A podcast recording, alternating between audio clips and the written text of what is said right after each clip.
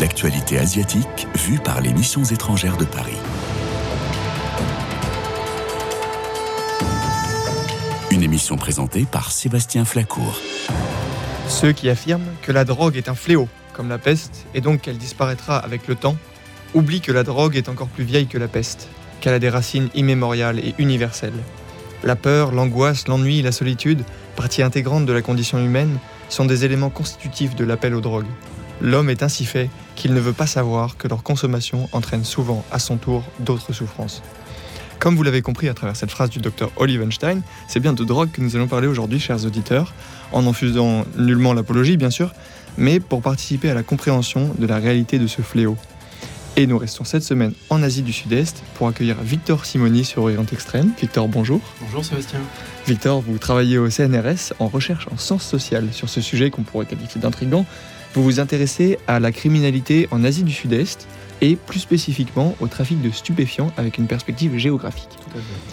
Pour aborder ce sujet peu commun, mais aux applications nombreuses et délicates, vous avez accepté de venir sur ce plateau. Merci d'être avec nous. Merci de me recevoir. On est ravis de vous accueillir. Et comme toute réflexion commence par des définitions, Victor, qu'est-ce que la criminologie? Alors, la criminologie, c'est en somme l'étude du phénomène criminel dans son ensemble. C'est-à-dire, d'une part, une sorte de partie émergée de l'iceberg, euh, la violation des lois, les crimes commis, leur typologie, euh, leurs motifs, la récurrence des motifs, etc. Et d'autre part, tout ce qui relève de ce crime, qu'on pourrait appeler la face immergée de l'iceberg, la répression des crimes, la prévention, leur coût social, la typologie des criminels, la création de lois, la réaction sociale face à la répression et à la création de lois, etc. etc. Autrement dit, en fait, la, criminologie, c'est une sorte de, grand fourre-tout des sciences humaines et sociales qui tend, à travers l'utilisation de ressources variées, donc la géographie, la psychologie, le droit pénal, l'économie, l'anthropologie, etc., etc., à comprendre et à expliquer la cause, le développement et le contrôle des phénomènes criminels on comprend mieux. C'est vraiment étonnant comme sujet d'étude euh, de s'intéresser à, ça en particulier. Alors pourquoi vous, Victor Simoni, vous avez décidé de vous intéresser à la criminalité asiatique? Alors pour tout un tas de raisons. D'abord parce que comme dans toutes les autres régions du monde, les phénomènes criminels sont très nombreux en Asie. L'Asie subit, comme tous les continents, le fléau de la criminalité organisée et mondialisée. Mmh. Ensuite, euh, justement, ce que cette criminalité organisée, qui désigne en fait l'ensemble des bandes criminelles euh, impliquées dans certains domaines clés du crime, et accessoirement, vous l'avez deviné, ces domaines sont les plus rentables, euh, tout ça est historiquement implanté sur le continent asiatique. En Asie, on désigne souvent ces bandes criminelles comme étant des triades, des syndicats, voire des mafias, dans certains cas plus spécifiques, parce que les mafias désignent aujourd'hui des bandes criminelles organisées qui font s'enchevêtrer, comme on dit dans la recherche, les sphères légales et illégales au sein d'une société. Euh, de ces bandes criminelles organisées, certaines sont aujourd'hui bien évidemment connues du grand public. On a évidemment euh, les Yakuza au Japon, qui peuvent être considérés comme une sorte de mafia d'ailleurs. Euh, les principales triades chinoises, par exemple le Singwa, le Sunigo, le Wapopto euh, ou le Washingmo ou euh, encore euh, pour par exemple le, trafic d'argent et le blanchiment, le gang du bambou uni. Mhm. On a aussi la mafia congaise, etc. Chaque pays a, la sienne. Mais en réalité, cette appellation de criminalité asiatique, elle désigne partout dans le monde un ensemble très complexe et plus ou moins hiérarchisé d'acteurs impliqués dans le crime, et ce avec plus ou moins d'échelles de compromission.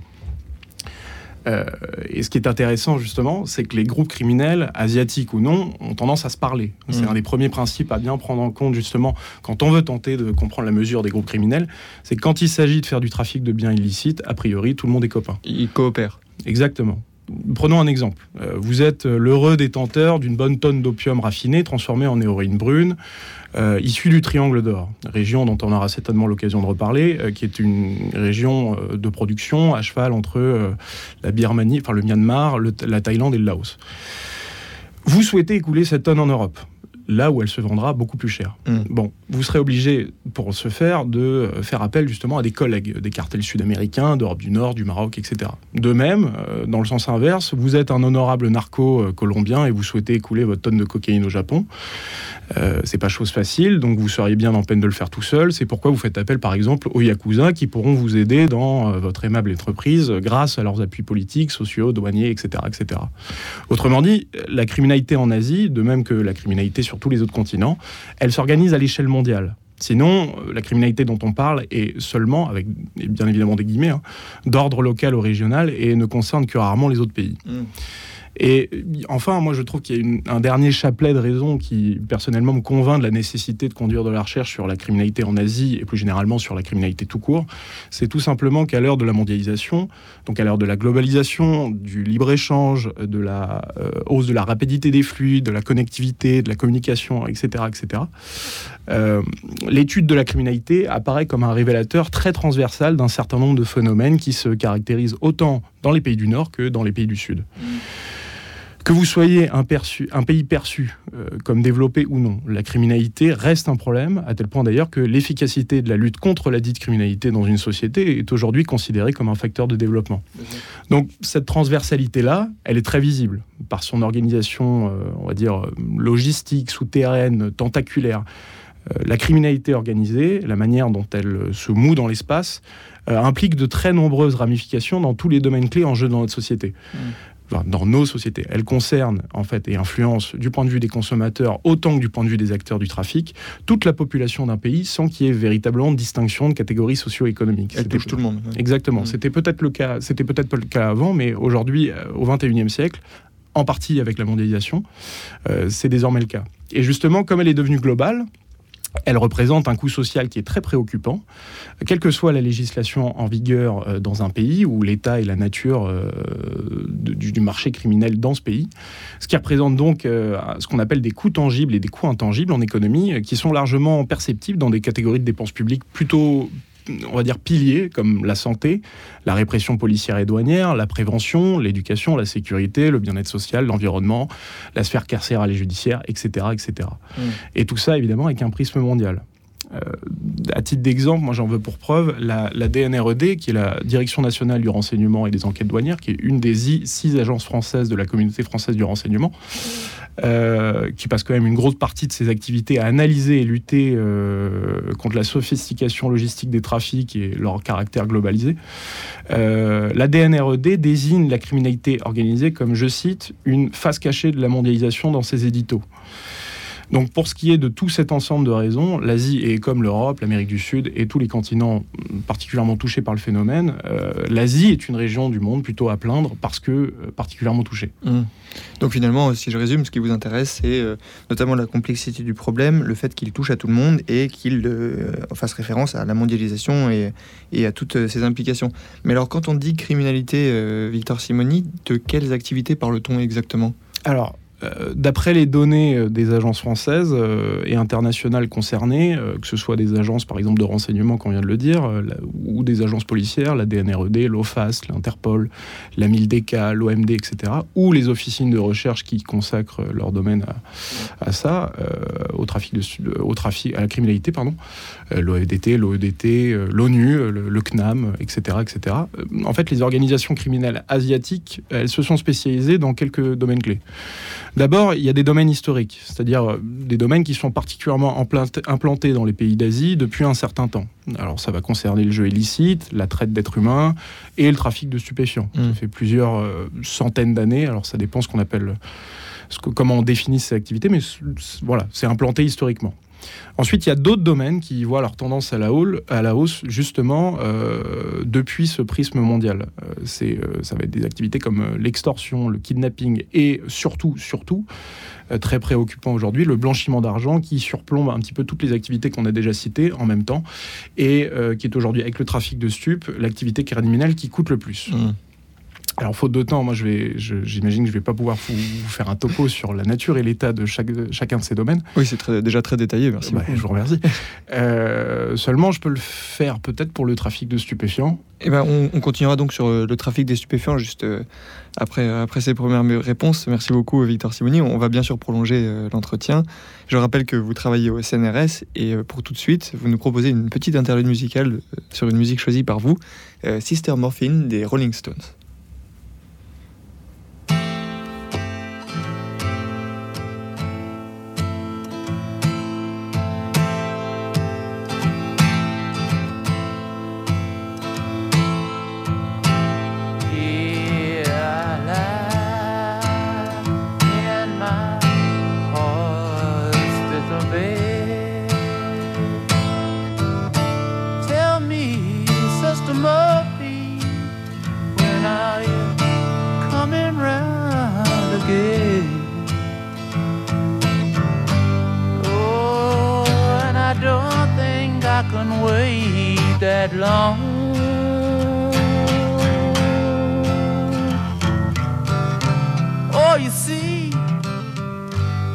That I'm not that strong.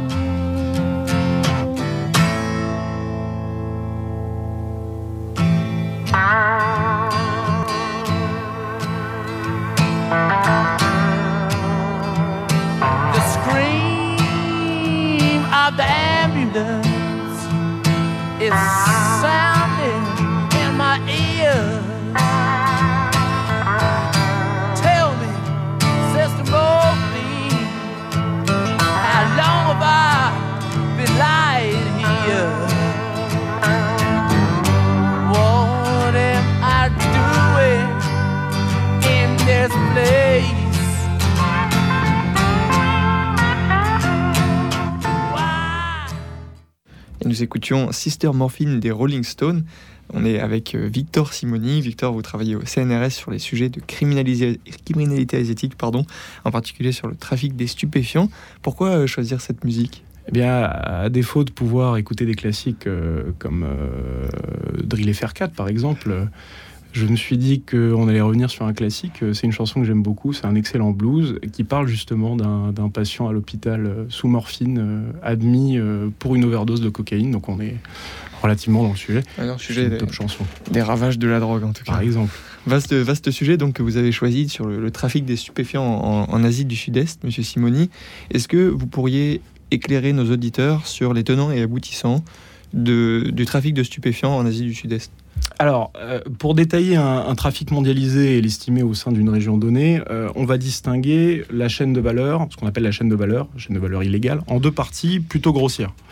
D'abord, euh, la production, c'est-à-dire la culture, le raffinement, la synthèse selon les drogues, puis la distribution et la consommation.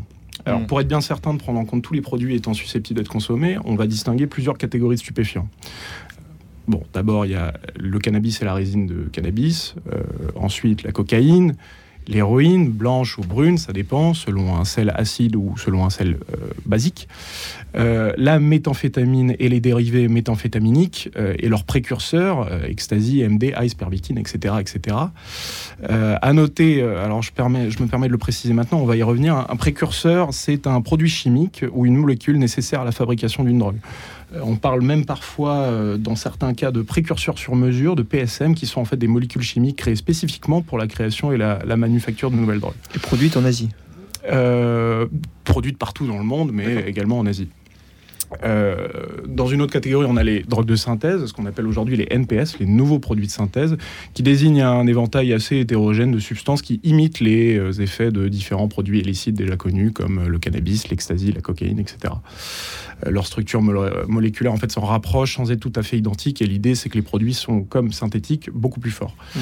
Et euh, enfin, euh, dernière catégorie, mais pas des moindres, euh, c'est ce qu'on appelle les fentanyloïdes de contrebande, c'est-à-dire le fentanyl à la base c'est un médicament opioïde légal dans certains pays, donc dérivé de l'opium et synthétisé, qui a en fait des propriétés analgésiques extrêmement puissantes. On considère aujourd'hui que le fentanyl, vendu en pharmacie, par exemple aux États-Unis, il y a eu une épidémie, c'est c'est assez terrible, euh, peut être 80 fois plus puissant que la morphine et euh, 50 fois plus que l'héroïne. Ah oui. Donc, une fois qu'on est d'accord sur les termes, il faut quand même admettre quelque chose, c'est que l'ensemble de ce trafic, donc il est mondial, et représente annuellement entre 250 et 300 milliards euh, de dollars euh, de chiffre d'affaires euh, à l'échelle mondiale. Pour, à titre de comparaison, la France, c'est un budget annuel qui tourne autour de 250 milliards d'euros par an.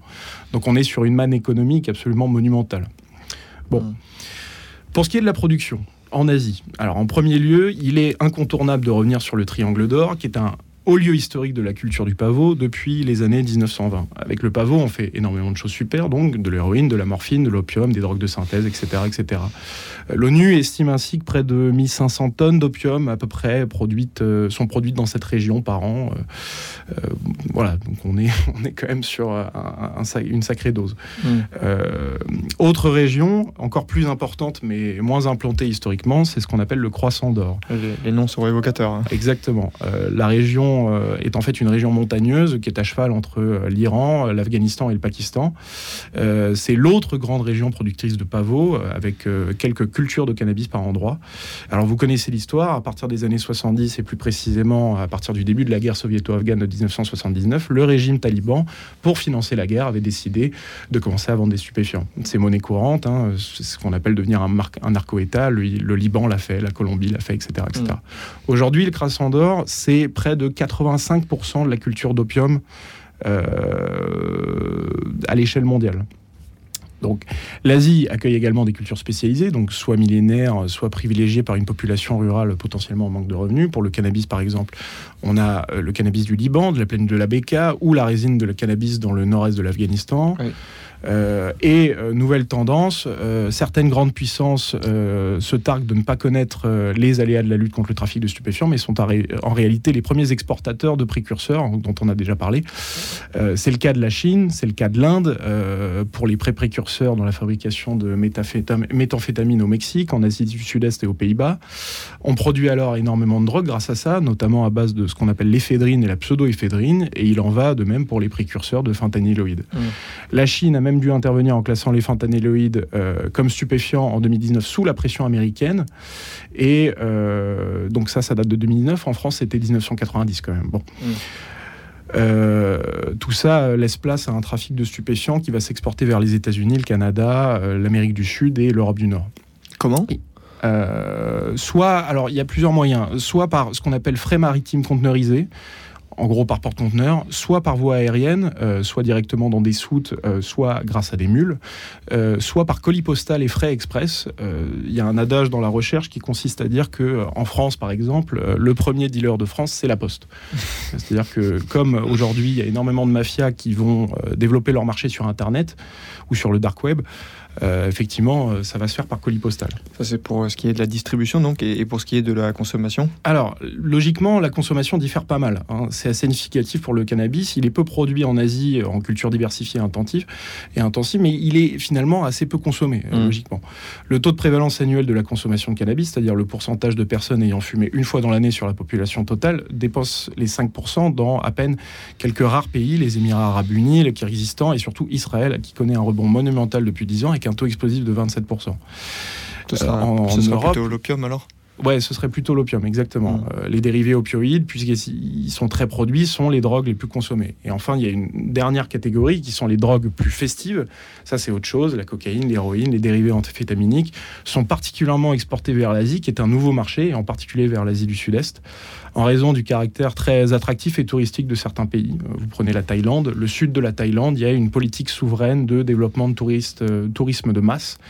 Euh, et euh, donc ce tourisme attractif, les full moon parties, les free parties, les festivals, etc., euh, va créer une énorme demande et donc un énorme marché pour le stupéfiant et en particulier pour la cocaïne qui se prête particulièrement bien à ce, ce genre de petites fêtes.